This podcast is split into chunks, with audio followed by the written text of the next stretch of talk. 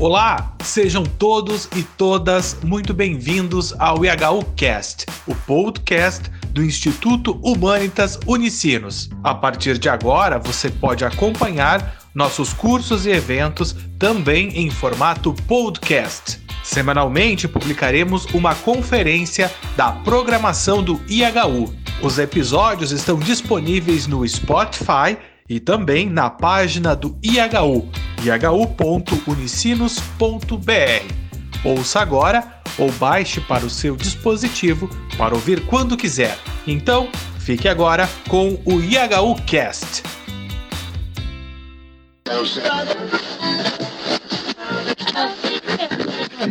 Olá, sou Lucas Henrique da Luz, do IHU. Sejam todos e todas muito bem-vindos, muito bem-vindas a mais um evento do Instituto Humanitas Unicinos. Hoje, com alegria, recebemos o professor doutor Rodrigo Petrônio, que apresentará a sua fala acerca do livro Diante de Gaia, Oito Conferências sobre a Natureza no Antropoceno, livro do Bruno Latour. Fala esta que integra a programação do evento Ciclo de Estudos A Inexistência de um Mundo Comum, Pensamento Vivo e Mudanças Possíveis à Luz de Bruno Latour. Rodrigo é escritor e filósofo, atuando na fronteira entre literatura, semiologia, narratividade e filosofia. Ele é professor titular da Faculdade Armando Álvares Penteado, a FAAP, é pesquisador associado do Centro de Tecnologias da Inteligência e Design Digital, o TIT, da PUC São Paulo. Desenvolveu pesquisa de pós-doutorado sobre a obra de Alfred North Whitehead e as ontologias e cosmologias contemporâneas. É doutor em literatura comparada pela Universidade Estadual do Rio de Janeiro sendo que desenvolveu seu doutorado sanduíche com bolsa CAPES na Stanford University. Formado em letras clássicas pela USP, Rodrigo tem dois mestrados, em Ciências da Religião, na PUC São Paulo, e em Literatura Comparada, na, UERJ. Rodrigo criou e ministrou durante dois anos o curso livre de filosofia e, desde 2014, ministra a oficina de escrita criativa Casa Contemporânea.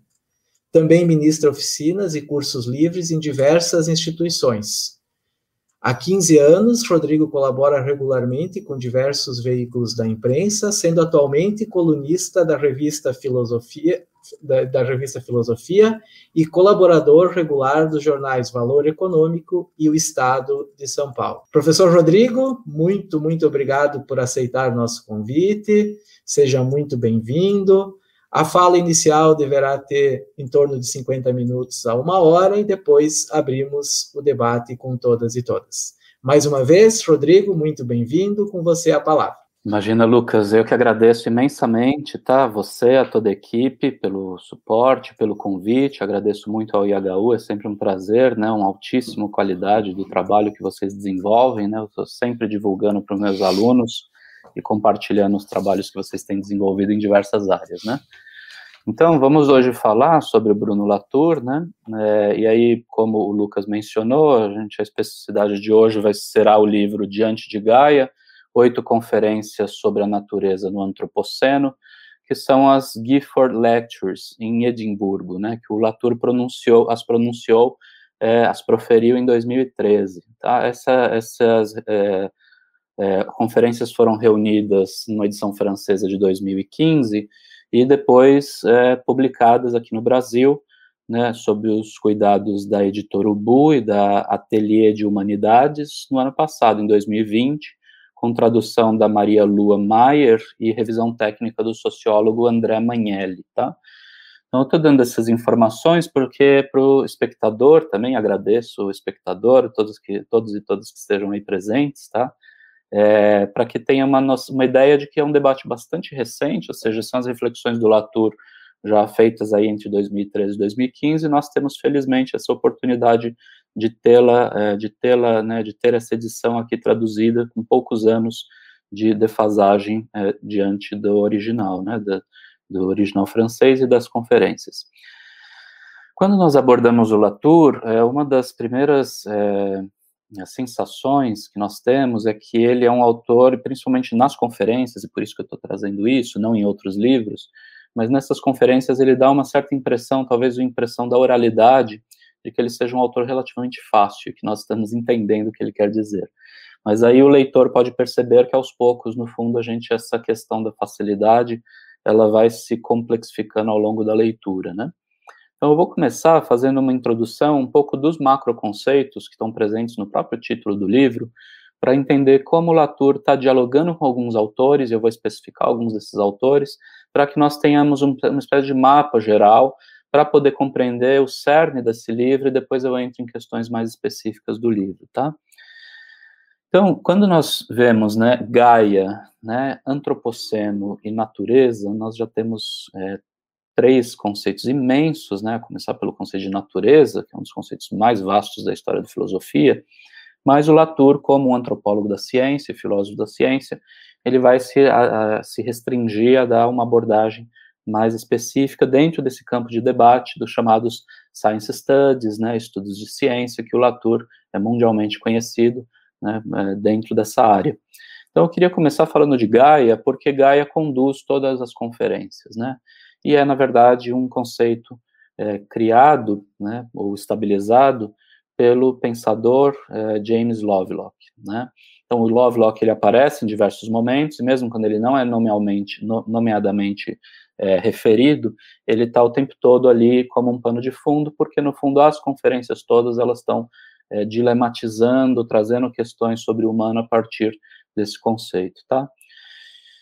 E o antropoceno, né? Também que é um conceito que está começando a ser estabilizado e, é, e, já conta com um debate, mas no, no, meu ponto, do meu ponto de vista é um debate bastante incipiente ainda, tendo em vista o impacto e a centralidade desse conceito de antropoceno. Então vamos começar falando um pouco de antropoceno, né, para situar um pouco o espectador. É, o antropoceno ele é um conceito que é, foi cunhado por um químico chamado Paul Crutzen, isso faz um pouco mais de uma década, quase duas décadas, né, que até recentemente faleceu, é, e esse conceito ele foi cunhado tendo em vista já diversas evidências científicas do impacto do humano no planeta Terra. Então, essas evidências, é sempre importante demarcar para o espectador, as evidências, elas, elas não são hipóteses, elas já são comprovadas no nível empírico que existe algo que o Latour vai chamar de mutação climática, e que essa mutação climática decorre de alterações atmosféricas, climáticas, né, nos, nos estratos, nos diversos estratos da Terra, né, do planeta Terra, entendido como um sistema. Então, essas alterações, elas já são dadas. Então, há é, é, é, reuniões periódicas da Sociedade Estratigráfica Internacional, composta por químicos, biólogos, geólogos, né, cruzamentos de dados, para aferir qual é o impacto dessas alterações no planeta Terra. Então, o que é sempre importante deixar claro é isso: nós não estamos é, lidando com hipóteses, nós estamos lidando com evidências, tá? Essas e por que que o antropoceno ainda não foi oficializado dentro do debate científico como de fato uma nova época da Terra, né? Porque ainda não se, não se tem exatamente né, uma, uma quantidade de, de, de informações para se é, propor qual exatamente é a parcela humana nessa transformação e nessa mutação. Mas que a mutação existe, ela existe. E talvez aí a estabilização do termo antropoceno seja só uma questão de tempo, como eu acredito que seja, tá? Quando nós falamos de épocas humanas, nós estamos falando de, é, de, na verdade, recortes de tempo de alguns milhares de anos. Então, nós estaríamos saindo do Holoceno, que é uma época de estabilização da vida na Terra, que dura de 10 a 12 mil anos, e ingressando nessa nova época humana que está prestes a vir e que, nós, que já está sendo enunciada, e para alguns ela já existe, nós já estamos nessa nova época.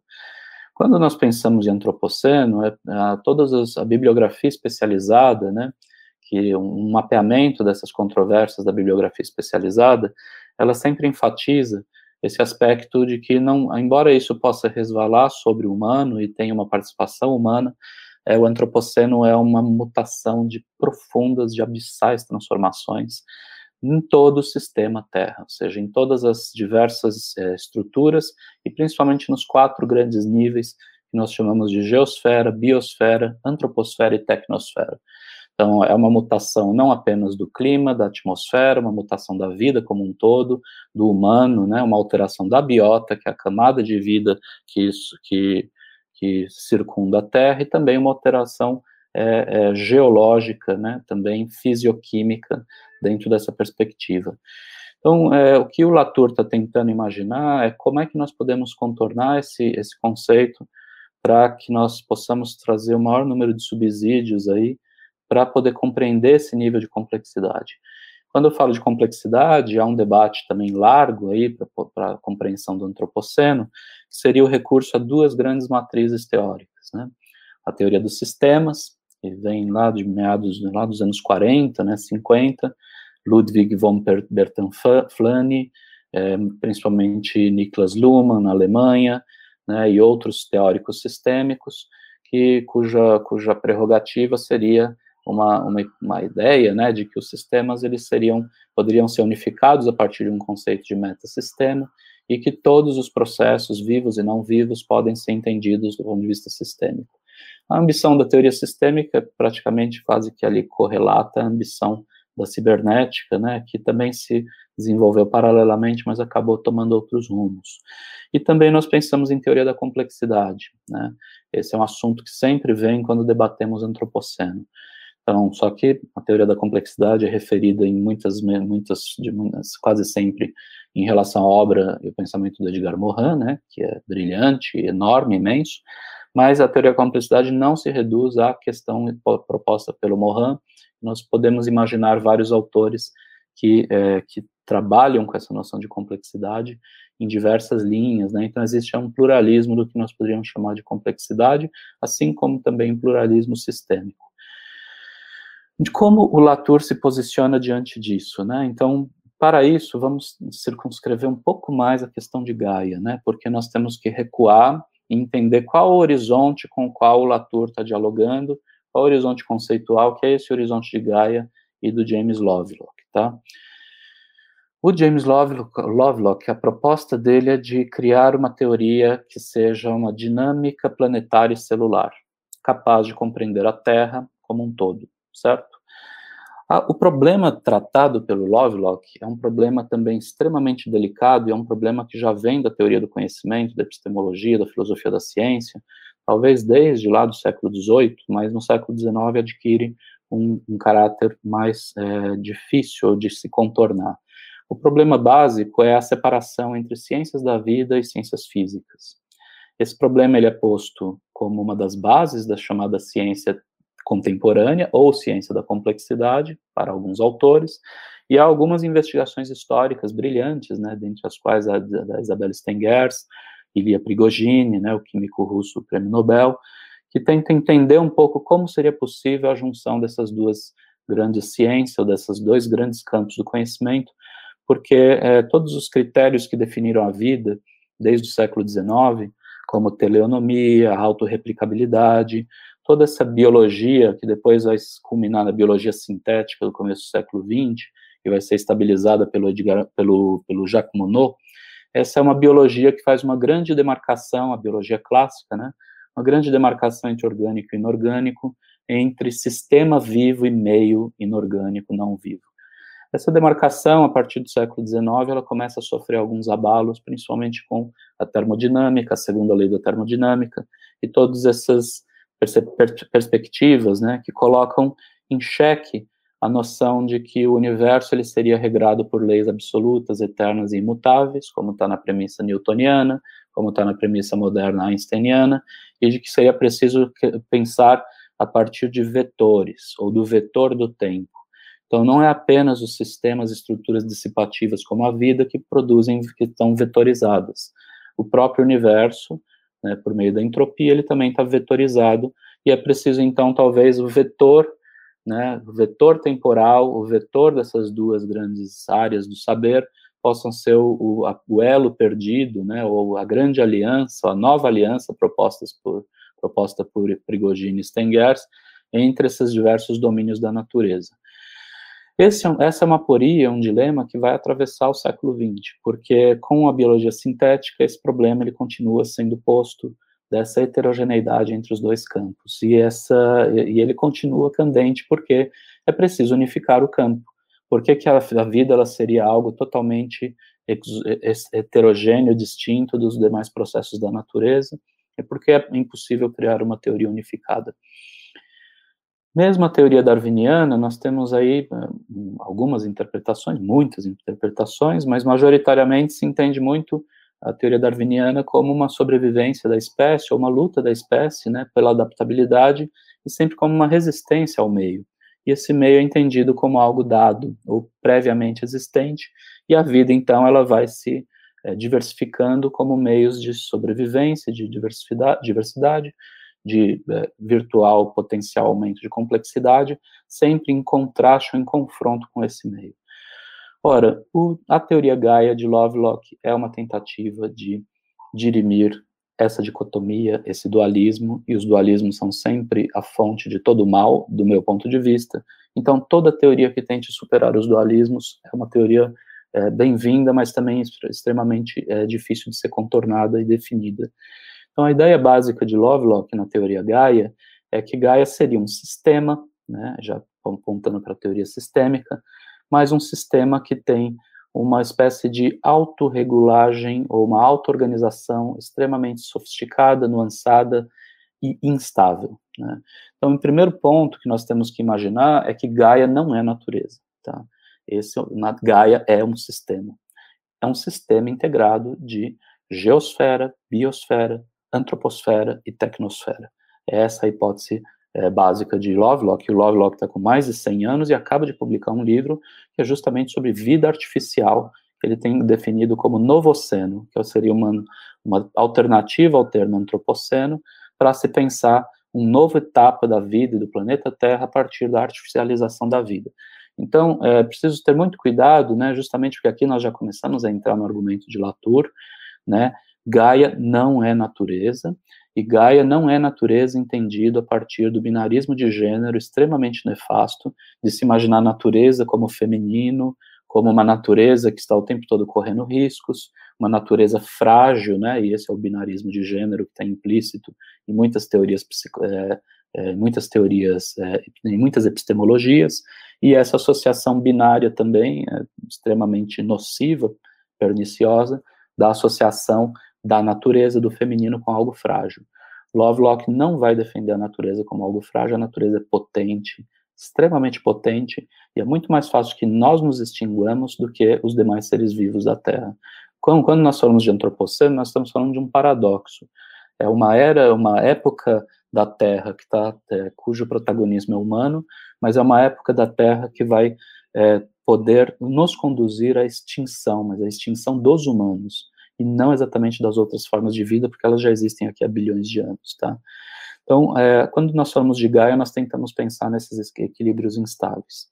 Então, e, entrando um pouco, então, na própria teoria do Latour, né, e como ele vai ler essa teoria Gaia e essa teoria da instabilidade constante, que já está na primeira conferência, né, nota sobre a instabilidade do conceito de natureza, né, é, que, é, que a abertura do livro, ele está demarcando exatamente a questão da instabilidade. Então, isso, como eu disse, vem de um problema epistemológico que permeia diversas ciências, desde o século XIX, desde Boltzmann, que é o problema né, das chamadas leis lineares, causalidades lineares, que começam a não dar conta mais de explicação de fenômenos termodinâmicos, né, de fenômenos ligados a, a a, a processos de calor, de transformação, de mutação, entropia, né?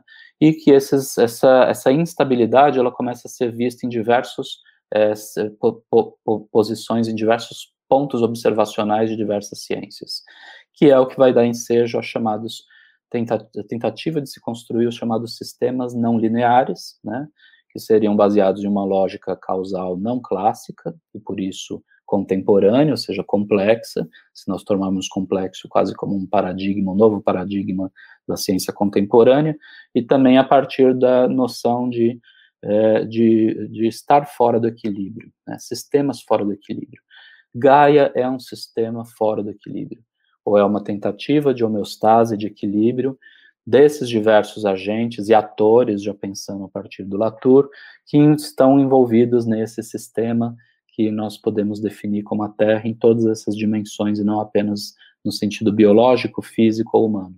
E uma última prerrogativa muito importante de, do Lovelock é que a biologia ela transforma a física ou as propriedades geológicas. Para que nós tenhamos o planeta, né, o sistema Terra, eu evito falar planeta porque a palavra planeta é meramente geológica, né, é uma designação astronômica. Então, mas eu estou falando planeta de um modo um pouco mais corriqueiro. O sistema Terra, ele existe até nas suas implicações químicas, atmosféricas é, e geológicas, porque a vida transforma e concorreu também para a transformação geológica do planeta. Essa é uma tese importante, porque já é uma tese que entra muito na questão do Latour, do, da, do, do, da, própria, é, é, da própria centralidade do conceito de ação e de fazer, né? ou aquilo que o Latour, Latour define como fazer fazer, ou seja, o que, que nos faz fazer algo? Porque nós temos dentro de uma filosofia, um pensamento laturiano extremamente pragmático, que tem a ver com os agentes, com as agências, com os atores, humanos e não humanos, e é, essa natureza, entre aspas, ou essa terra, esse sistema, né, ou essa rede, já para entrar já nos, nos termos do Latour, essa rede que está fazendo, é, fazendo conduzindo diversos atores a fazerem algo, né? Ou fazendo diversos atores a fazerem. Isso parece uma tautologia, mas não é, porque a própria noção de feito, né? De fazer, de performar no Latour, ele é uma noção bastante específica, central, vamos ver se a gente consegue falar sobre isso, mas até pela etimologia e pelos jogos em que ele estabelece a partir do fazer, do feito, relacionados ao feitiço, né, o fetiche, que é do factum, né, que é o fato, que é aquilo que foi feito. Então, o fazer tem essa, essa noção que é uma noção que nós poderíamos dizer que é uma noção socioconstrutivista, que não é, implica apenas uma ressignificação global do conceito de natureza, mas implica também uma ressignificação total do conceito de cultura, de agência, de humanos, de não humanos e tudo mais. Né? Então, é, posicionando isso, né, como que nós poderíamos pensar, já fechando um outro círculo concêntrico, e imaginando aqui a teoria do Latour, como ela pode nos, e esse livro específico, né, como ele pode nos ajudar a compreender esses conceitos tão difíceis e complexos. A base de, do Latour, né, em algumas das obras, né, mas um Jamais Fomos moderno, que é, Modernos, que é uma obra quase que um manifesto, é uma obra muito importante para nós compreendermos a premissa de Latour, segundo, é, que a premissa e a definição de Latour da modernidade. Então, de modo muito rápido, né, a premissa da, de Latour em relação à modernidade é uma premissa da depuração, ou da purificação. Os saberes, eles são constantemente purificados, e, eles, e isso é nocivo porque nós perdemos a noção não de um todo, né, porque na teoria Gaia não existe necessariamente um todo, uma totalidade, no Latour também não existe, no Sloterdijk, que eu vou mencionar daqui a pouco, que é um dos autores seminais aqui para esse livro das oito conferências, e o próprio Latour, em uma, em uma conferência, ele chega a se definir como um Sloterdijkiano, né, é, então, essa, esse conceito de totalidade, ele é bastante aporético e bastante polêmico dentro tanto das teorias da complexidade, quanto da teoria sistêmica, e também na teoria Gaia e na teoria do ator-rede do Latour. Então, o que o Latour, a crítica que ele faz à modernidade, no Jamais Fomos Modernos, não diz respeito a uma tentativa de retomar uma ciência integral, entre aspas, mas simplesmente de entender como o processo moderno leva a uma purificação, né? Os saberes eles vão se separando e há uma espécie de rasgo ou de desarticulação da rede por meio do qual nós teríamos que entender todos os saberes. Essa rede não é apenas um esforço transdisciplinar das ciências entre si, mas é uma teoria extremamente vasta que envolveria agentes e atores econômicos, sociais, políticos, científicos, ideológicos, produtivos, meramente é, não humanos, tanto nos sentidos tecnológicos e tecnocientíficos, como não humanos, envolvidos também nas centenas, milhares de interfaces dos humanos com os animais, com os vegetais, com os processos biológicos de modo geral, e isso é que seria essa rede, né? Então, a teoria do ator-rede de Latour, ela, tá, é, ela se desenvolve nesse horizonte, que é esse horizonte é, de tentativa de lidar com essas com esse impacto promovido pela, pelos processos de purificação. É uma crítica na modernidade como é, a modernidade entendida como grande agente das purificações, e as purificações seriam o problema nuclear do século XXI, para que se possa pensar a ciência para além da ciência. Só um parênteses, né, bem rápido, é, existe um debate em ciência, em filosofia da ciência, sobre os externalistas e internalistas, né, seriam aqueles que veriam a ciência a partir de é, motivações externas, ideológicas, pressões econômicas, ou aqueles que veriam a ciência simplesmente como uma imanência de processos laboratoriais relativamente autônomos, né? E aí, sempre que nós nos deparamos com essas dualidades, o Latour, nós temos que recorrer ao Latour para saber que ele está tentando dissolver as dualidades. Então, é, é, essa frase, né, essa, essa questão que eu mencionei, né, o problema dos dualismos, dos binarismos, né, aqui nós estamos o tempo todo atravessando nessas conferências o problema da superação das dualidades. Nessas conferências, o principal problema a ser superado seria a dualidade matricial que Latour identifica como natureza barra cultura. Ora, para que nós definamos a natureza como um todo, é preciso que haja uma separação do humano em relação a esse todo natural, porque há um processo de homogeneização disso que nós chamaríamos de natureza. Lembrando o biólogo estoniano Jakob von Exkill, que é bem importante para o Latour, então estou trazendo alguns autores aqui também, com os quais o, o Latour dialoga, né? É, o Exkill, uma das principais contribuições dele para a biologia, biologia existencial, é de imaginar né, os, os Umwelten, os diversos meios circundantes, né, dos, das diversos seres vivos. E a crítica que Exkill faz à taxonomia da biologia clássica é que ela teria homogeneizado a natureza como natureza, ou seja, como se houvesse uma espécie de plano de fundo comum, unitário, ou seja, um mundo comum, né, dentro do nosso, é, do, nossas, é, do nosso ciclo aqui de palestras, né, é, esse problema do in barra comum, né, um mundo incomum, um, não haveria um mundo exatamente comum dos diversos seres vivos, mas haveria uma mundanidade, um processo de proliferação de mundos, mas justamente porque o humano acredita, se acredita como portador ou habitante de uma plataforma especial, ele consegue produzir a plataforma geral. E essa plataforma geral, ela traria diversos problemas epistemológicos, porque ela nos impede de perceber os, a pluralidade de mundos dentro desse mundo homogêneo que nós chamamos de natureza. Então, o Exkill é um autor que percorre Latour nessas conferências também, um pouco mais é, sutil, a presença de Whitehead também, que é um autor extremamente importante, sobre o qual eu fiz um pós-doutorado, né, William James também, e Sloterdijk, então, o Latour, é isso que eu quis trazer no começo da minha fala, né? Ele é um autor que, mesmo nas conferências, ele parece que, é, por mais que ele tenha, nós vejamos ali as remissões e todas as bibliografias e tudo mais, parece que ele está sendo simples, mas no fundo há vários níveis de complexidade e a própria noção de rede está é, é, tá, é, implícita na escrita laturiana como uma escrita em rede, no sentido de que ele está mobilizando esses autores para tentar dirimir esses problemas.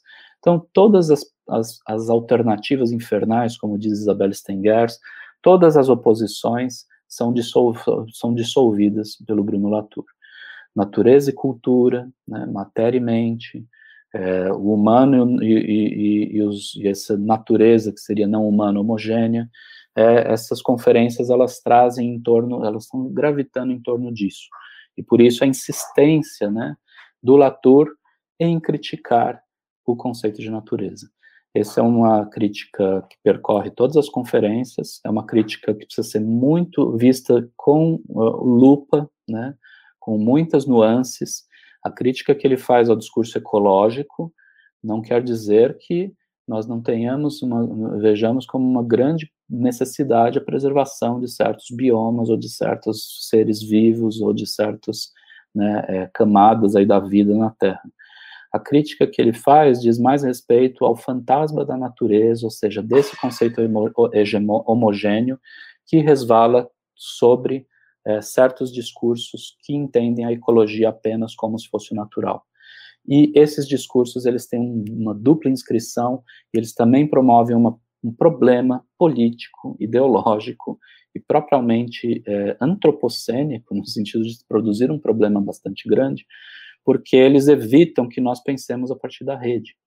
Né? Ou seja, a própria nosso discurso ecológico ele também está dentro da modernidade purificadora que produz a separação dos diversos saberes, que produz, que rasga a rede né, das, das, diversas agências e diversos atores implicados, na, né, co-implicados, e, é, e, produz esse problema. Então, essa é um, também, eu estou agora já começando a levantar alguns pontos que eu percebo que são pontos nucleares e que vão atravessando as oito conferências, né, para a gente, devido à desequidade do tempo, a gente poder concentrar bastante as questões, tá? Então, é, essa, é, digamos, seria uma, uma linha de frente né, na, na teoria laturiana. É, como nós podemos entrar em alguns, algumas das conferências de um modo talvez um pouco mais específico, né? Logo na primeira conferência, ele menciona, né, já, já mencionei, a instabilidade da noção de natureza. Então, é, Latour está o tempo todo pensando, né, que, é, como ele, ele desenvolve no Políticas da Natureza, né, é, a natureza não é algo dado, a natureza é construído pelas diversas ciências que determinam aquilo que a natureza possa vir a ser, ou aquilo que ela é. Então, sempre que nós imaginamos natureza, nós estamos falando da noção de natureza e não de algo dado. Essa noção é sócio-construída, ela é construída né, nessas redes de atores e agentes e agências, humanas e não humanas porque os agentes não humanos, eles também produzem, né, a necessidade do humano descrever os seus comportamentos, entre aspas, as suas atividades, entre aspas, as suas propriedades, entre aspas. Por quê? Porque, no fundo, o humano está tentando dizer ou está sendo convocado pelos não humanos a definir isso que depois ele vai neutralizar, naturalizar como natureza. Então, quando ele fala da, na primeira conferência, a questão dele é de propor uma mutação em, na nossa relação com o mundo. Ou seja, essa mutação ela já passaria pela, pela contemplação ou pela, pela hipótese de haver essa pluralidade de mundos possíveis. Né? Esse pluralismo ontológico está lá no Exkill, está no Gabriel Tardi, né? o conceito de associação, que é extremamente importante para o Latour, por quê? Porque as associações elas podem ser humanas e não humanas.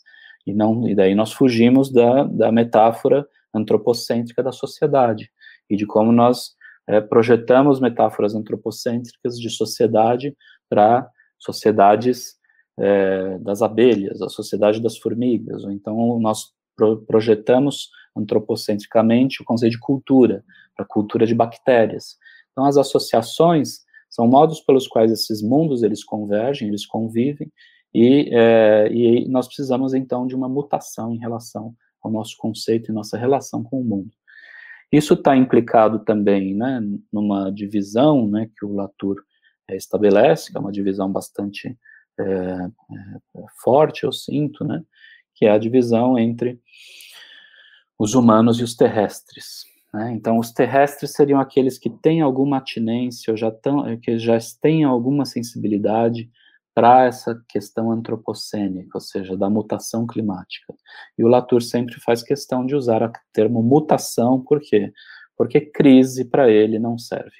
Crise dá, nos dá a impressão de que a crise é passageira. Estamos em crise, depois nós vamos resolver essa crise e tudo vai voltar ao que era antes. É como pensar, por exemplo, a pandemia como uma crise, né? E tudo vai voltar ao normal. Não vai. Nós estamos passando por mutações. A mutação, ela é uma, uma mudança de, grandes, de grande envergadura. É uma mutação, uma mudança de grande narrativa, no mínimo de 10, 12 mil anos, né, para falar no mínimo. Então, é isso que, é, que nós estamos vivendo.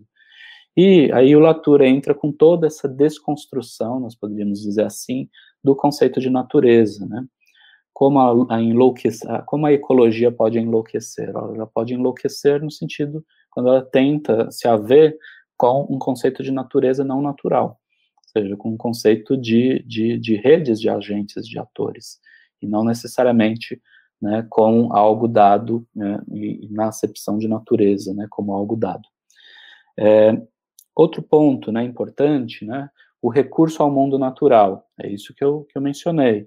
Esse recurso ao mundo natural, às vezes, acaba sendo uma faca de dois gumes, porque ele gera reivindicações que podem ter uma pragmática específica ali, até uma ação que é legítima e que todos nós podemos endossar, mas que continua mantendo o processo de purificação da modernidade, no qual, o qual é o cerne de todo o problema, né? Porque nos inviabiliza de, de ver a, a rede, a complexidade, se é que nós queiramos dizer assim, de todos esses agentes, agências e processos. Então, ele fala da pseudo-controvérsia sobre o clima. O que é uma pseudo-controvérsia? É óbvio que não existe controvérsia. Então, é, o, Latour até nos atenta, né, para a questão de que os ecocéticos, né, eles até eles acabam tendo uma visão até bastante realista sobre alguns processos.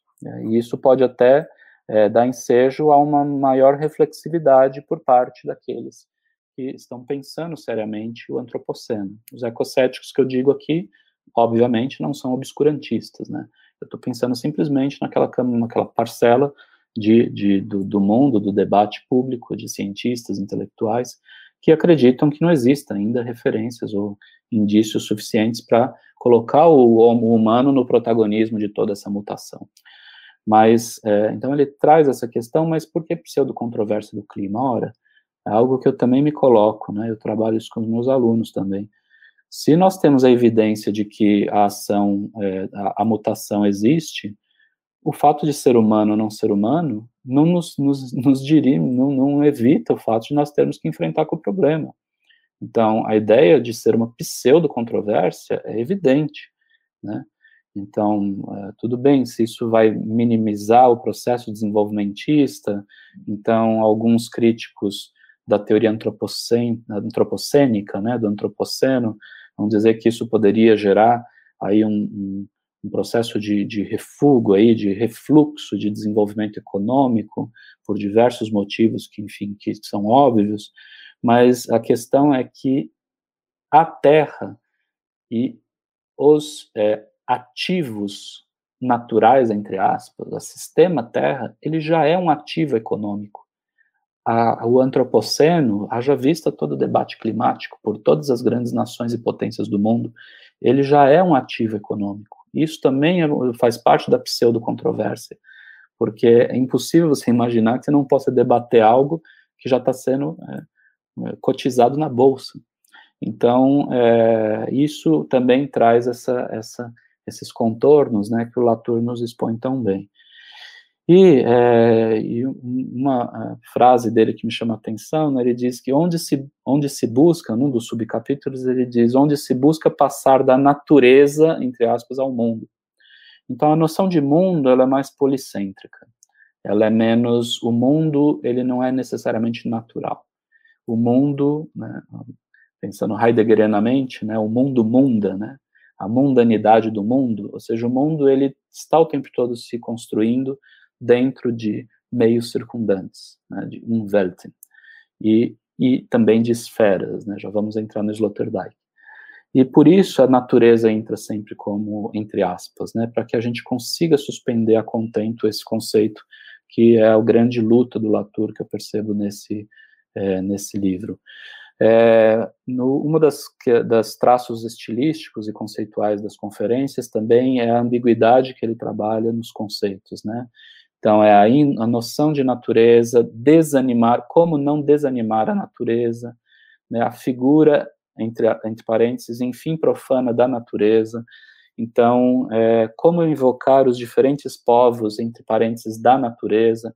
Então, essa esse recurso quase que fenomenológico, né, é, suspensivo dos conceitos, ele é bastante rico porque ele nos coloca o tempo todo o dilema, ainda que ele não apresente a solução. E eu sinto que essa é uma forma das mais produtivas de se pensar hoje em dia, de nós fortalecermos a interrogação. Aliás, afinal, né, a filosofia não é aquela que fornece, fornece respostas, é aquela que formula as melhores perguntas.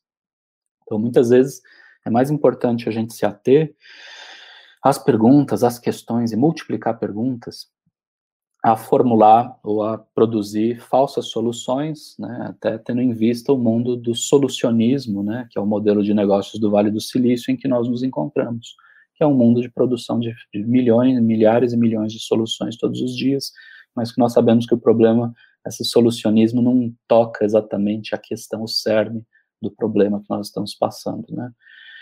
É, a questão da religião para o Latour, eu acho que é bastante importante, ele tenta entender ali uma nova religião da terra, ou uma, religi uma, um religamento ou discursos religiosos que invoquem essa natureza, como isso tem um caráter paradoxal e contraditório, e no fundo ele vai até recorrer a uma religião, né, a inviabilidade dessa, dessa religião da natureza, ou essa religião natureza da natureza, ela necessariamente ela produziria um impacto negativo, né, essa que é isso, pelo menos, o que a gente pode depreender. E por isso ele coloca essa questão, né? Será que nós estamos indo rumo a uma natureza que não seria mais uma religião? Então, ele já coloca de, de saída, né? E esse problema de definição de religião, que é um problema extremamente complexo na epistemologia, mas ele já coloca de saída que até esse, essa homogeneização né, dos processos é, com vistas a criar o conceito de natureza, ela já pode ser entendida como uma religião. Então, seria preciso, então, profanar a natureza? Né? Olhem que paradoxal isso. É preciso profanar o conceito de natureza para salvar os processos, incluindo a natureza, ou seja, salvar todos os agentes da rede, né? E aí um ponto que, alguns pontos que eu acho que são importantes, né?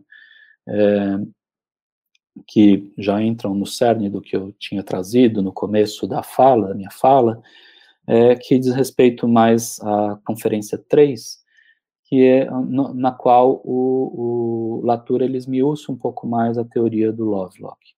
Ele chega a fazer uma analogia entre Galileu e Lovelock, né? Então, o Galileu ele produziu por meio de, da observação astronômica, ele conseguiu compreender uma certa uniformidade dos, dos planetas, do universo. Então, é como se ele tirasse a centralidade da Terra, né, do sistema ptolomaico, e é, produzisse uma espécie de equidade ou de simetrização, para usar um termo do Latour, né, a questão da antropologia simétrica, ele produziu uma simetrização dos, da, da Terra em relação aos demais é, orbes e aos demais, é, das demais unidades astronômicas do cosmos, da, da, do universo. E o Lovelock teria feito o um movimento contrário, mas de uma certa forma complementar, que observando a Terra de um satélite, né, observando a Terra de Marte, a partir de Marte, ele pode é, definir a imensa e surpreendente singularidade da Terra em relação ao universo. Então, essas duas conquistas, elas seriam, é, é, o Latour as chama também de simétricas, ele simetriza essas, essas conquistas, né, da ciência, e eu diria até complementares, porque cada vez mais o universo se expande num horizonte virtualmente infinito de trilhões de, de galáxias, e ao mesmo tempo, cada vez mais nós, nós compreendemos um pouco a singularidade da vida, né, e a especificidade da vida, porque a Terra é uma só, não tem, não existe Terra espelho, né, é, a não ser que a gente consiga visualizar isso em termos de pluriversos, né, multiversos, mas não estou entrando nessa questão. Mas em termos propriamente fáticos, né, em termos para se pensar como Latour diz de uma geohistória, né, então como é possível pensar, não a partir da pós-história, mas a partir de uma geohistória, ou seja, sermos convocados a pensar a história, agora é, é, é, implicados nisso, né, que são os processos geo, bio, antropos e tecnos, né, é, então a, a nós, nós temos essa, essa divisão, né, essa, essa possibilidade de coimplicação e de pensar a singularidade. E pensar a singularidade é pensar os processos como sendo contínuos. Há uma frase do William James que eu acho incrível, né, que ele diz, para se pensar, eu estou parafraseando, não vou lembrar exatamente esses literis, mas é, ele diz que para pensar a consciência é preciso pensar num contínuo da consciência na formação do universo. Então, esses pensadores processuais, como Whitehead, né, filosofia processual, a qual que é um autor central para o Latour, para Isabelle Stengers, eles estão pensando a partir de, de movimentos processuais e que têm uma certa, uma determinada continuidade. No pragmatismo de William James, que também é um autor ao qual Latour tem recorrido cada vez mais nos seus escritos e que ele está marcado aqui, né, é, muito citado, né, essa ideia do James quer dizer que a consciência ela não é, ela não emergiu do humano, ela é uma emergência contínua dos diversos processos cósmicos e ela se materializa de modo distinto em diversos seres. Mas isso é um modo de pensar a consciência distribuída. E isso é um modo de pensar também a partir desses processos contínuos e é, que seriam internos né, ao modelo rede, ao modelo laturiano e ao modelo de, de, de, de pensamento também do Lovelock, dessa teoria né, instável, sistêmica, é, Gaia, né, e cheio de, é, de explosões e, e, e atritos e, e, controvérsias, né, e justamente porque a Terra é isso, né, Gaia é isso. Pois bem, qual é um dos eixos principais, né, nessas conferências a qual o Latour se, né, qual um dos eixos principais de, de norteamento ou de tatear, por meio dos, do, do qual o Latour tateia, né, esse, esse, com esses dois grandes conceitos de antropoceno e de, e de Gaia, né. Em Gaia, ele vai rolar também uma bibliografia crítica, o Lovelock, né, ele faz esse trabalho também ali meticuloso de entender ali limites, as controvérsias, o próprio James Lovelock, ele, como o Mohan, né, eles assumem as críticas, né, e eles também trabalham dentro da esfera crítica as suas próprias teorias, e isso é uma coisa que sempre deveria ser feito no, no ambiente intelectual científico, e, mas o, na quarta conferência, a questão do Latour, o diálogo maior dele já é com Sloterdijk, para ele pensar o que ele chama, né, Latour chama de imagem do globo, e o globo é um conceito sloterdijkiano. Então, a quarta conferência, que se chama Antropocene, é a destruição, entre parênteses, da imagem do globo. Então, de novo, caráter suspensivo, né, de interrogação, de indecidibilidade, né? E essa que é a questão que o Latour vai nos trazer. Ora, para nós entendermos um pouco essa questão do globo, né, eu vou fazer aqui um discurso muito rápido, né, a partir da teoria das esferas do Sloterdijk, que para mim é a obra central do Sloterdijk, né, um autor que eu estudo bastante, há bastante, há um bom tempo, e já estudo, já li praticamente quase tudo do Sloterdijk.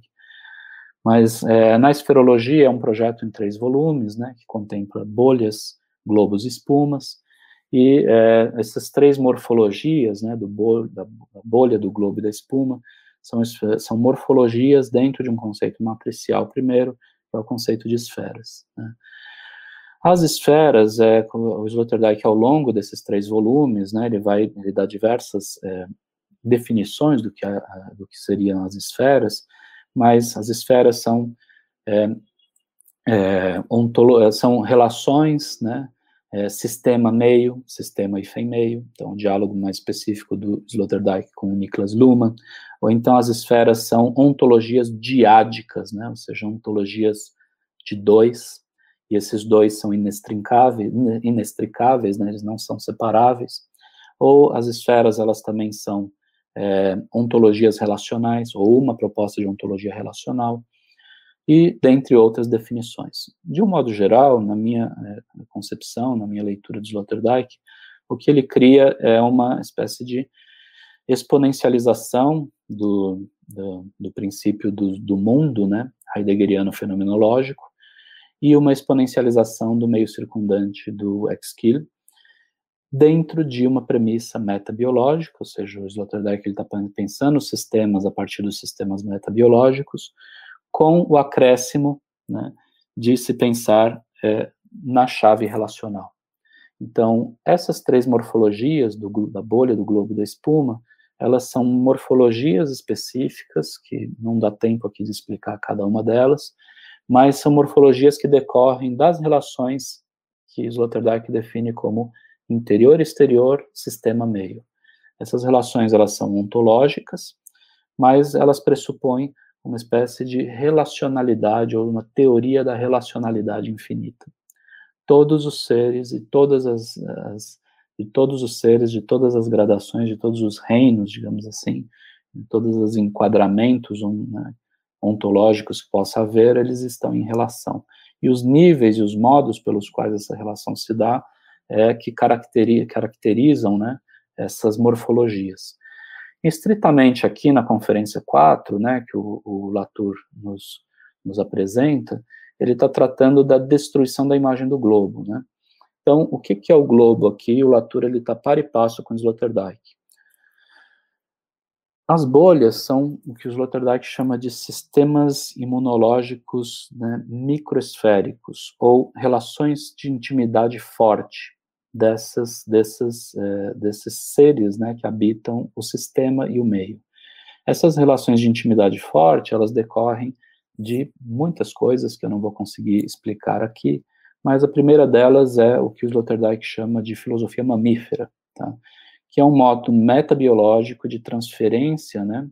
O, o, conceito de transferência, o conceito psicanalítico de transferência é muito importante na esferologia, de transferência por meio do qual os seres vivos, incluindo principalmente os mamíferos, eles domesticam seu meio exterior, transformam esse meio exterior, a mesma questão que eu tinha trazido a partir do Lovelock, e eles são transformados pelo meio exterior.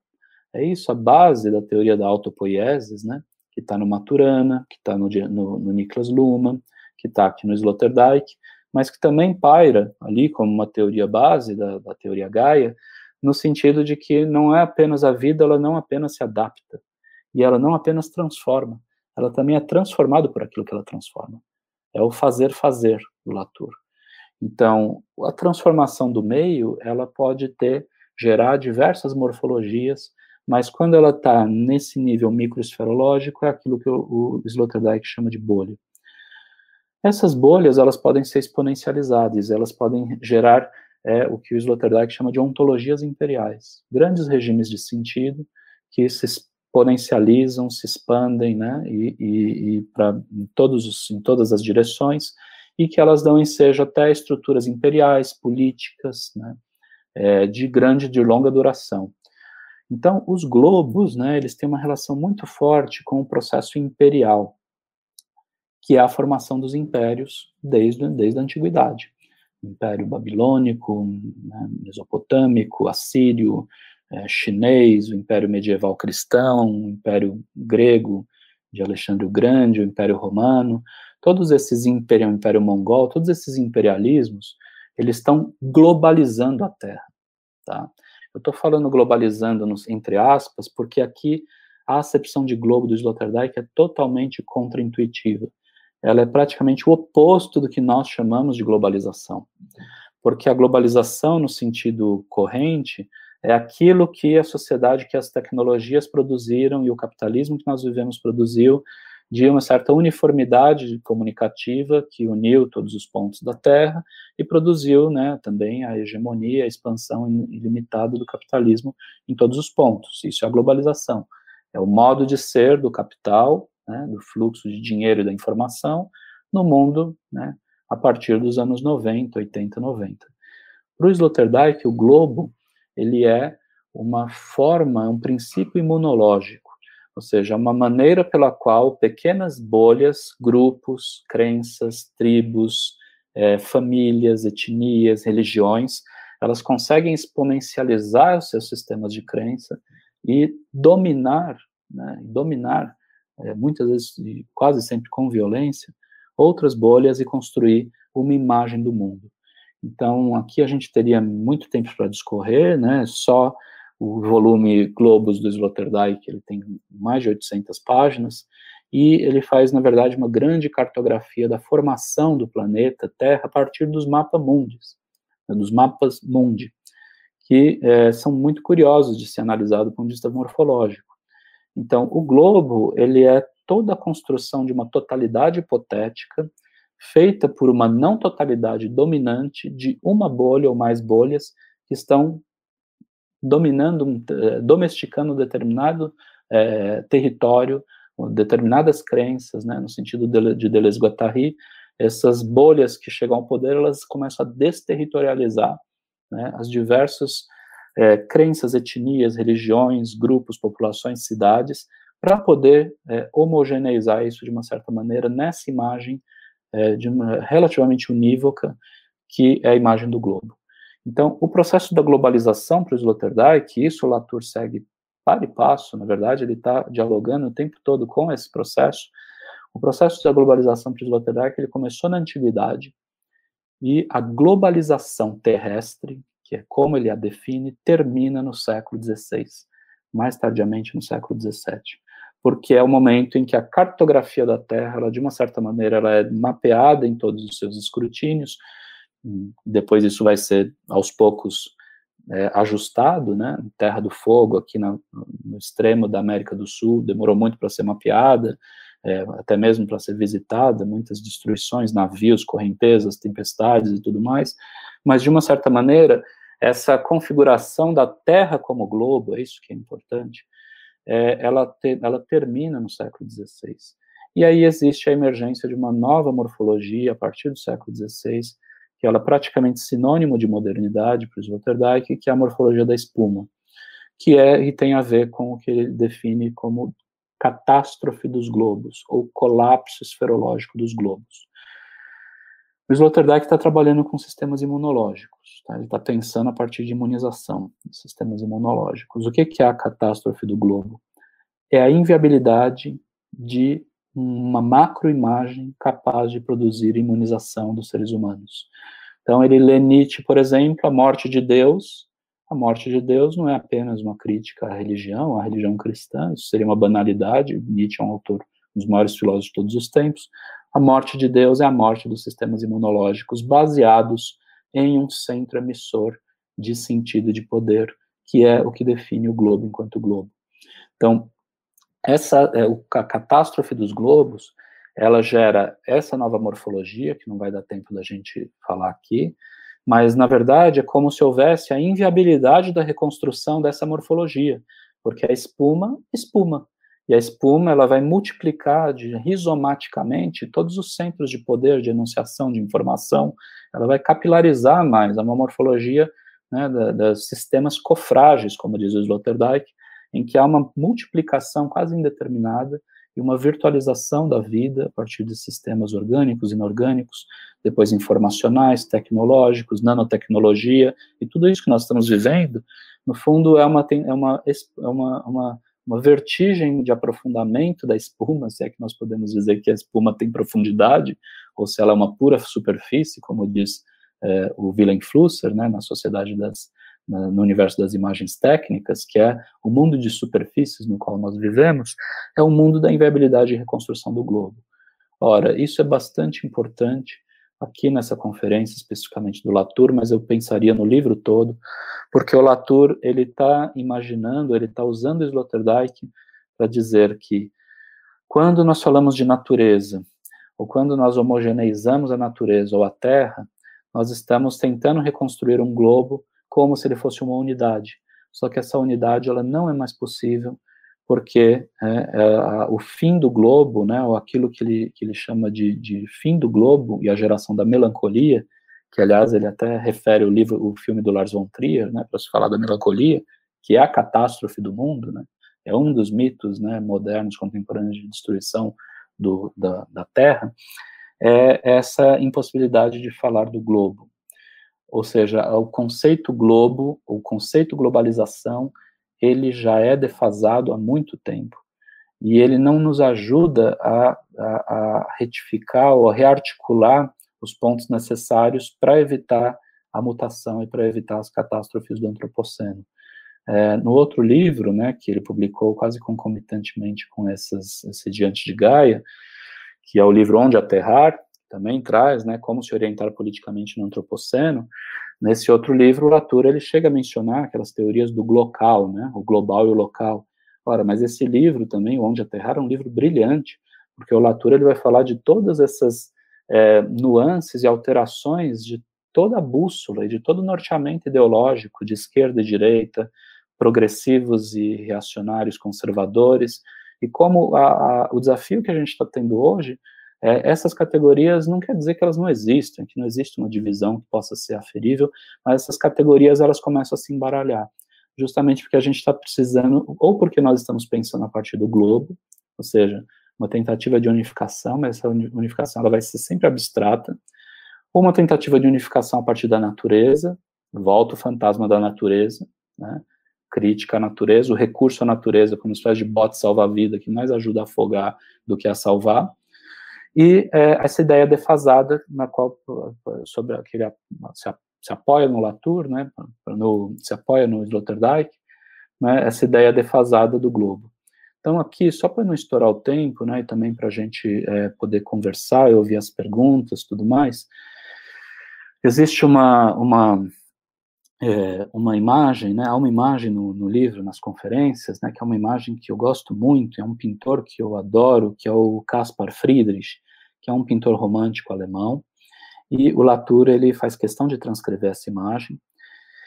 Essa imagem, ela parece, o Caspar Friedrich era muito conhecido por representação de paisagens, só que ele já traz alguma coisa que é muito interessante para a teoria dos sistemas, que é uma recorrência de personagens de costas para o espectador e que observam a paisagem natural, a natureza.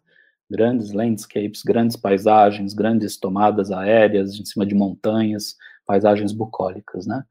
O meu querido mestre Hans Ulrich Gumbrist, em um dos livros dele chamado Atmosfera, Estímulo, ele faz uma grande análise do conceito de atmosfera, desde a da literatura medieval até Thomas Mann, e em um dos capítulos ele analisa o Caspar Friedrich como um precursor da teoria sistêmica. Por quê? Porque nós temos ali, já materializado na pintura, a noção de observador de segunda ordem. Nós não estamos vendo a paisagem junto com aquele que vê a paisagem, nós estamos vendo alguém ver a paisagem. Essa estrutura metasistêmica, ou seja, a noção de observadores metasistêmicos de segunda ordem, que eles vão se proliferando, essa é uma noção central para a gente entender é, a teoria do ator-rede do Latour, né, fazendo uma aproximação, é central para nós entendermos é, esse pintor, o Caspar Friedrich, né, de modo geral, mas principalmente porque que, qual é essa imagem que o Latour trans, transpõe para o livro? É uma paisagem, né, do Friedrich, e no chão parece que existem poças, poças d'água, pequenos filamentos de água de um rio né, que está passando, mas nós vemos, na verdade, a imagem de um globo terrestre. A hipótese laturiana é: o globo está enterrado na Terra. A metáfora do globo se explodiu. Não existe unidade global possível a crítica à globalização, independente das, do espectro ideológico, ela é eficiente porque ela também está mostrando as contradições do modelo global de se pensar o mundo. Então, é, e aí essas costuras, como eu estava dizendo, entre o local, né, o global e o local, nesse livro Onde Aterrar, ele também diz que isso é totalmente insuficiente, né. Então, para nós, é, para fechar aqui, né, senão a gente vai estourar muito, eu imaginaria, né, assim, é, eu termino com essa imagem do Caspar Friedrich. Como é possível pensar a Terra para além da imagem da unificação da natureza e para além da imagem da unificação do globo? Né? E talvez pensar assim é fornecer uma saída uma alternativa para os impasses e problema gigante que está batendo na porta, que é o problema do antropoceno. Um dos meios é pensar esferologicamente, o outro meio é pensar a partir de Gaia e da teoria Gaia e da teoria das teorias da complexidade. Ok, muito obrigado, professor Rodrigo. Nos trouxe para além da, da obra toda essa complexidade de relações de pensamentos utilizando o próprio mote do Latour, né, que estão então, no pensamento enquanto uma complexidade, enquanto uma rede de pensamentos, muitas relações, também com a arte. Muito, muito obrigado. Nós já temos eh, perguntas para praticamente dois blocos aqui, então eu vou pedir ah. a permissão, como combinamos, fazer um primeiro bloco com três questões e depois encaminho o segundo bloco. Uhum. A nossa primeira pergunta é da Camila Monteiro Pereira. Uhum. A pergunta da Camila diz assim: Como seria possível trazer a crítica levantada de autoras decoloniais, onde o conceito de antropoceno invoca uma humanidade universal que é igualmente responsável, agente pelos impactos climáticos? Uhum. Perfeito, excelente, Camila. A, Eu posso uhum. fazer outras duas, professor? Tá, pode ser. Depois. Então, a, a segunda é do Rogério Ramos. Uhum. É uma pergunta para iniciar a leitura. Por onde começar a ler Latour? Uhum. E a tá. terceira e última é da Luana, Luana Eli Quintana, que pergunta: Como podemos relacionar a pandemia da Covid-19 com a Gaia? O que o homem poderia fazer para evitar próximas pandemias e epidemias? Tá, excelente, então, viu, Lucas? Obrigado, Luana. Obrigado aí, pessoal, pelas perguntas. É, você pode só manter essa última, Lucas, só para eu poder, daí eu vou voltando um pouco. Então, a questão da pandemia, né, tem a ver com Gaia? Ora, tem a ver com esse processo disruptivo, né, que nós é, podemos identificar e que é a, a, natureza, isso que a gente poderia chamar de natureza na fundo da Terra, né, ela, ela não segue é, aquilo que seria os protocolos humanos, ela não está imaginando, né, ela não está agindo de acordo com as nossas expectativas. É esse que é o exercício de humildade que a gente precisa ter o tempo todo. Então, a pandemia de Covid-19, em primeiro lugar, é uma valorização da ciência, né? Nós sabemos lá o David Quammen, né, aquele é, cientista, é, jornalista científico, né, brilhante, que viaja o mundo inteiro fazendo reportagens, ele já no livro dele Transbordamento, né, dez, publicado 10 anos atrás, ele já previa um transbordamento viral que de fato aconteceu. Então acho que tem um primeiro passo, que é um passo talvez mais pragmático, né, e o Latour é um, é um autor muito alinhado, eu acho, a algumas premissas pragmáticas, das quais eu gosto muito, é uma visão pragmática no sentido de ouvir a ciência.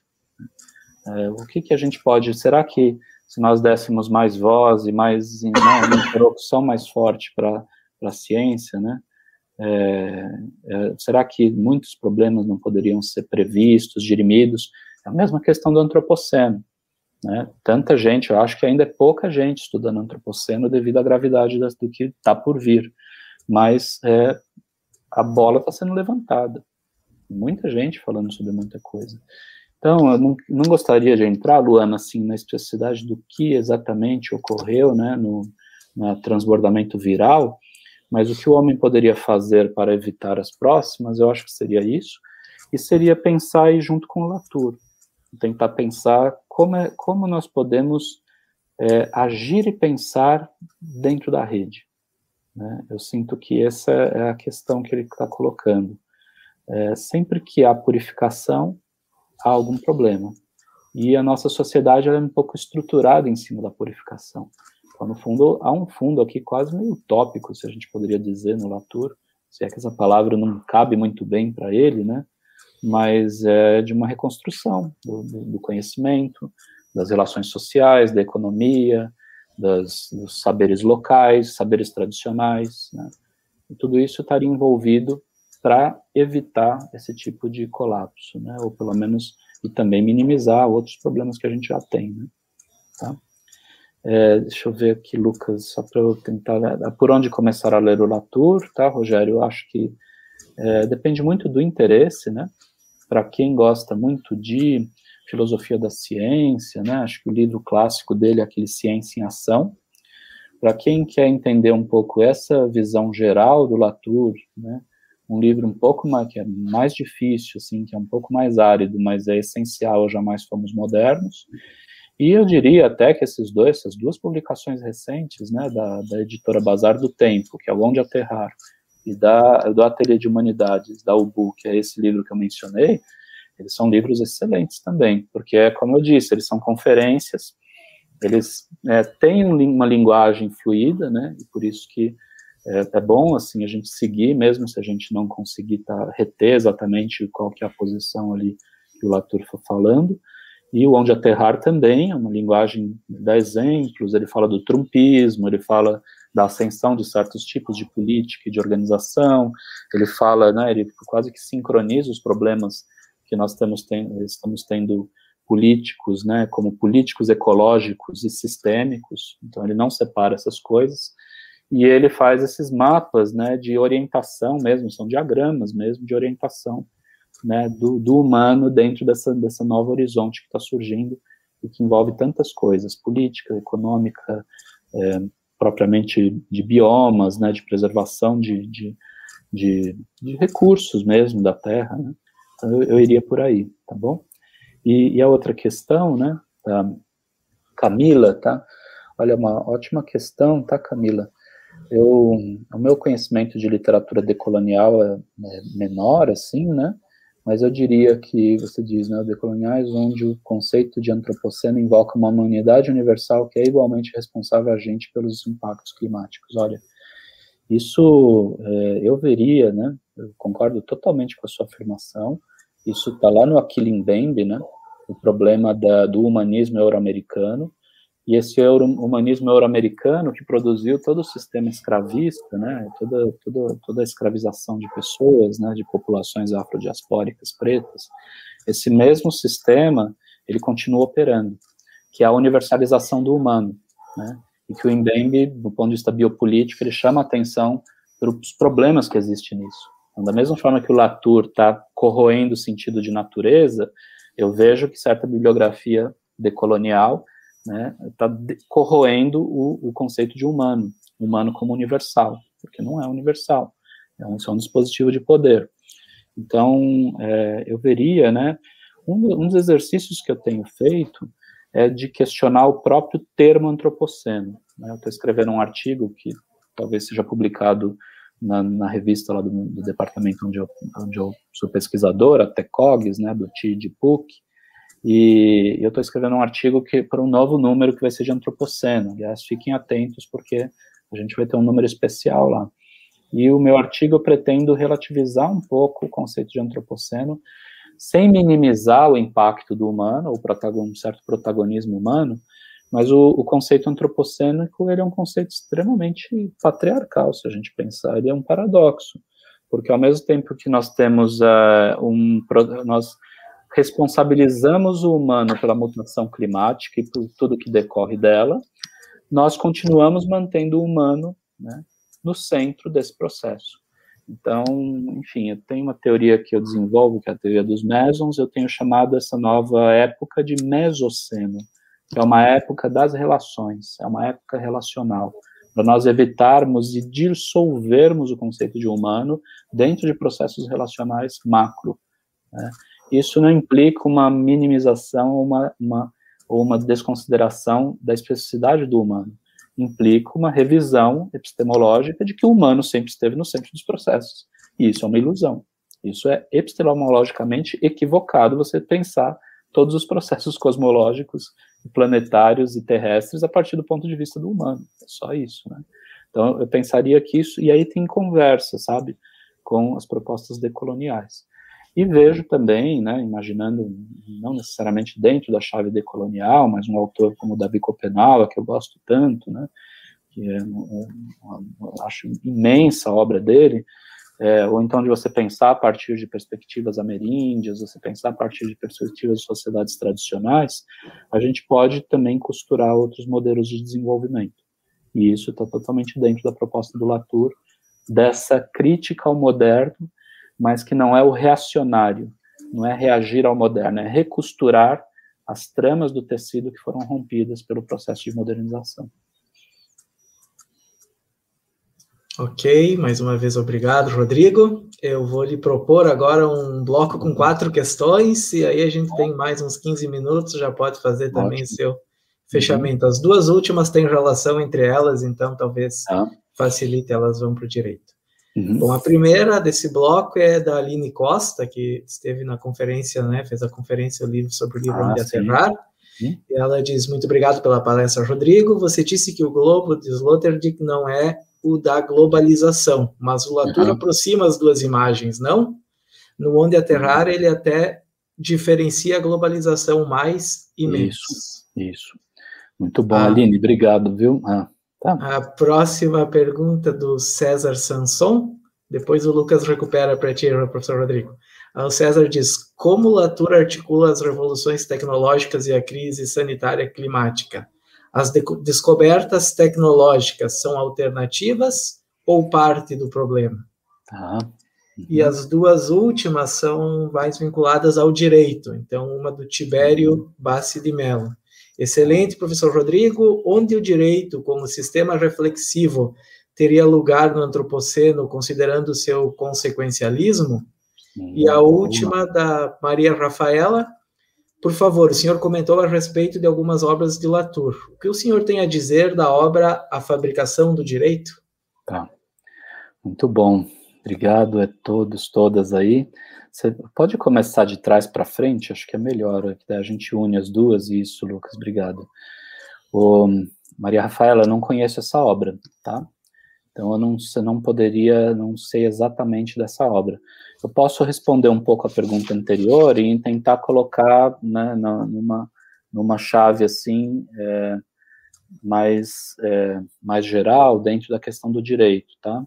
Então a questão do Tibério, né, onde o direito como sistema reflexivo teria lugar no antropoceno, considerando seu consequencialismo. Então ótima pergunta. É, a diferença né, entre deontologia e consequencialismo, acho que é uma diferença bem marcante para a gente pensar justiça, ética, né?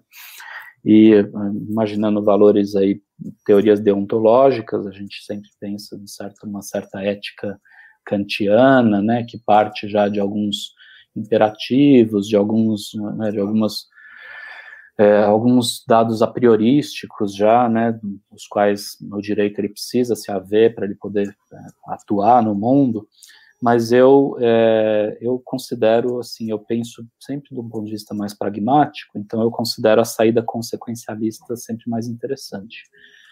E o consequencialismo ele tem um problema que é, é preciso que as coisas ocorram para que elas sejam, para que haja jurisdição sobre elas, né? Isso é um problema, mas eu acho que é mais fácil e mais efetivo nós fazermos uma espécie de, de jurisdição a posteriori, a partir de dados, do que a gente imaginar coisas que ainda não existem, poder, existam e poder meio que legislar sobre elas, né? Então, é, por exemplo, né, como é que é um debate que sempre surge a relação entre direito e tecnologia. Como é que o direito vai legislar sobre é, aparelhos técnicos que ainda não existem, ou como o direito poderia circunscrever a atividade científica, que é o centro da reflexão do Latour, é, pensando essa atividade científica como como se ela pudesse ser cerceada ou pudesse haver certo controle né, jurídico da atividade científica. Não tem como fazer isso. É, quem trabalha em laboratório, e eu tenho estado cada vez mais próximo de filosofia da ciência, antropologia da ciência, uma pequena lógica ali de heurística, de descoberta, ela pode ter linhas de operacionalização, de, de, de capturas até e de, de, materialização técnica que são totalmente inesperadas, né? A pessoa está estudando uma coisa, ela descobre outra, e essa outra vai gerar uma terceira, uma quarta, uma quinta. Então, é, é por isso é que eu acho que essa a base lá do Latour, que faz parte de uma fase do pensamento dele, mas eu acho que ela é uma base importante eu, eu pensaria muito na, na questão dessa rede, né, dos atores e das redes, e o direito que tem surgido é a emergência de novos atores no cenário né, é, político, público, jurídico. Então, quando nós temos, assim, catástrofes, né, como a de Brumadinho, é, será que existe esse debate? Em que medida um rio ele pode ser pensado, ou um, um ecossistema, ou um bioma, ele pode ser pensado como um agente de direito, um sujeito de direito. Eu sei que você, como advogado, teria inúmeros problemas, né? É uma coisa muito complexa, mas é, isso já existiu na história humana, né? Na verdade, desde muito tempo existia até terras em nome de deuses, né? Na Idade Média que você tinha terra em nome de Deus. Isso geria, gerava imbróglios jurídicos. Nós nos modernizamos em relação a isso. Mas aí, percebe, daí não é o rio como natureza, que tem que ser pensado como agente de direito. Né? É o rio como relação. É a rede que uma empresa constrói com o rio, que empresa que constrói com a cidade, que constrói com a empregabilidade, que constrói com o bioma, com tudo aquilo que está ao redor. Então, é essa que talvez o salto aí do direito seja de sair dessa, de novo dessa naturalização dos processos que o Latour critica tanto, né? Tá bom? Então, eu acho que é mais por aí, mas acho que tem muita coisa para falar sobre isso, é uma questão muito espinhosa. As outras duas, Lucas, por favor. Articula as revoluções tecnológicas e a crise sanitária e climática. Né? As descobertas tecnológicas são, são alternativas ou parte do problema? Ora, aqui eu acho que existe uma, também uma visão que pode se, se aproxima. Estou falando muito do pragmatismo porque eu, eu, me alinho bastante ao pragmatismo, né? E eu vejo, eu tenho uma leitura do Latour também no sentido, tem conteúdos pragmáticos ali. E muito, assim, a gente não pode nunca, aquilo que o Willem Flusser diz, né? Ele fala sobre a tecnofilia e a tecnofobia, né? Ambas estão erradas. É, é sempre mais interessante a gente ver ali o fato, né? Ver é, qual, qual tecnologia, qual disrupção tecnológica, em que sentido, em, né, servindo a quais interesses, dentro de quais circunscrições, né? Então, eu sempre procuro pensar isso, né, no sentido é, de tentar especificar um pouco mais. E aí, porque às vezes não é, veja, né, às vezes não é a revolução tecnológica. Se a gente imaginar, por exemplo, que a pandemia, tudo que está acontecendo, uma hipótese, né, é um transbordamento viral da China por conta de de uma, uma prática de tráfico de animais silvestres. Isso não tem exatamente a ver com tecnologia, tem a ver com capitalismo, né? Ou tem a ver com erosão de, de, de sociedade, tem a ver com subemprego, tem a ver com práticas ilegais, que é um problema jurídico, tem a ver com várias outras coisas e não necessariamente com a tecnologia. E, mas eu, eu vejo né, que o Latour ele está pensando nessa interface também da ciência e da técnica, né? Sempre. Né?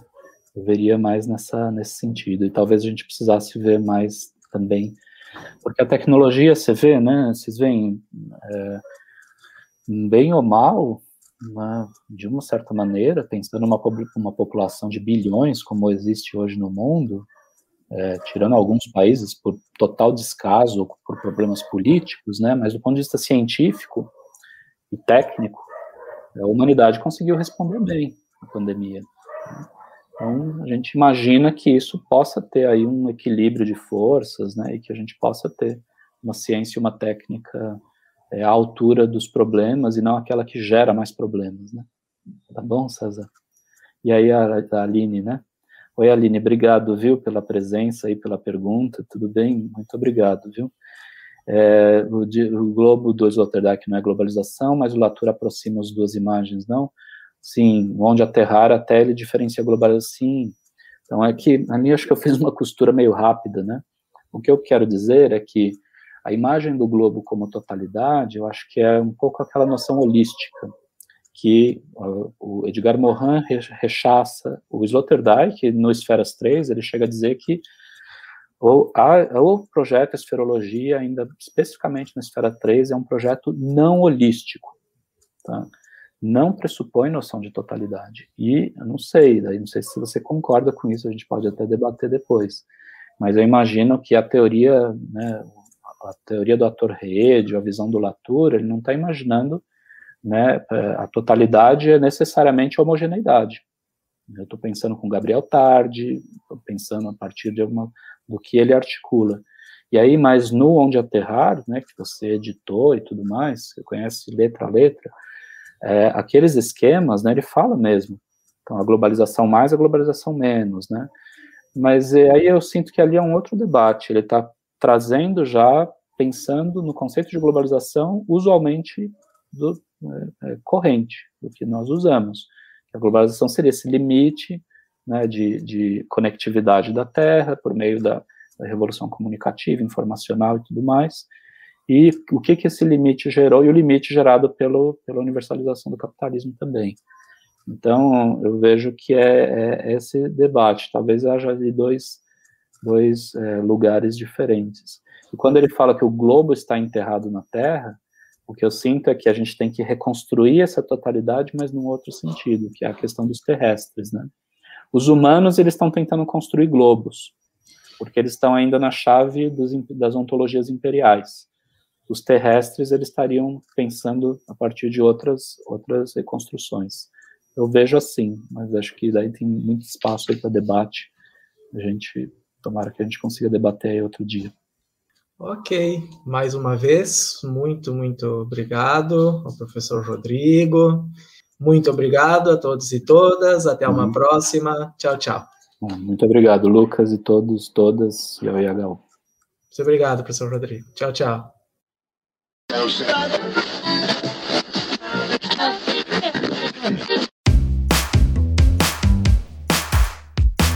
Esse foi o IHU Cast, uma realização do Instituto Humanitas Unicinos, o IHU, da Universidade do Vale do Rio dos Sinos. O podcast do IHU tem montagem e edição de Lucas Chardon. Abertura e encerramentos comigo, João Vitor Santos, e direção de Ricardo Machado. Acompanhe o IHU também nas redes sociais e nos siga no seu tocador de podcast para não perder os novos programas. Até mais!